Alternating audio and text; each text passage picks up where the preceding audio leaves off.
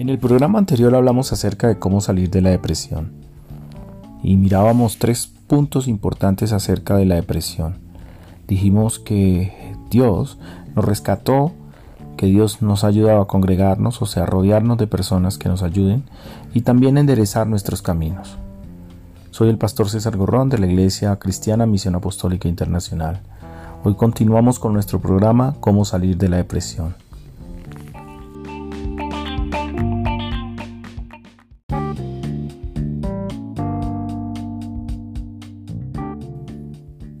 Millones de personas anualmente son destruidas por la depresión. Es una enfermedad silenciosa que tiene unos síntomas confusos, pero sus resultados son funestos. Muchas personas están viviendo un verdadero infierno en la tierra. Muchas personas se sienten que están sobrando, que están siendo realmente alejados de su familia, que no tiene sentido vivir y que no tiene sentido continuar en esta tierra. Por eso es tan importante que nosotros podamos identificarla también. Nosotros no podemos de alguna manera ocultar el hecho que la tecnología y alguna de las eh, situaciones modernas o avances modernos están impidiendo que nosotros podamos realmente crecer como seres humanos. Somos autómatas en muchos de los aspectos. Pero Dios en el Salmo 107 quiere hablarnos acerca de cómo afrontar esa depresión.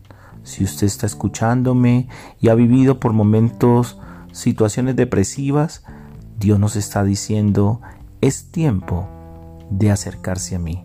Es tiempo de entender, como dice el Salmo 107, Versículo 5. Hambrientos y sedientos, su alma desfallecía en ellos. Entonces clamaron a Jehová en su angustia y los libró de sus aflicciones. Esto es hermoso. Lo que Dios nos está diciendo es que cuando nos sentimos en momentos de depresión, nos sentimos hambrientos y sedientos, que sentimos de fallecer. Estamos hambrientos y sedientos de amor. Muchos de los síntomas de la depresión vienen por la falta de amor. Y esa falta de amor arranca quizás en nuestros hogares en la etapa más temprana de nuestra vida. Pero también nos sentimos que estamos deprimidos porque no encajamos o no logramos encajar con otras personas o con un entorno en el cual trabajamos. Hay millones de personas deprimidas en sus trabajos y en sus labores diarias. Pero Dios aquí dice que nos alimenta. Lo que debemos también nosotros tener presente es que Dios es alimento, Dios es pan de vida, Dios también quita la sed cuando sentimos de fallecer, cuando sentimos que no podemos nosotros avanzar. Clamemos a Dios en esa angustia y Él nos va a librar de esa aflicción y de esa depresión. Es tiempo de decirle Dios, necesitamos urgentemente aprender a depender de ti para que nos libre en la angustia.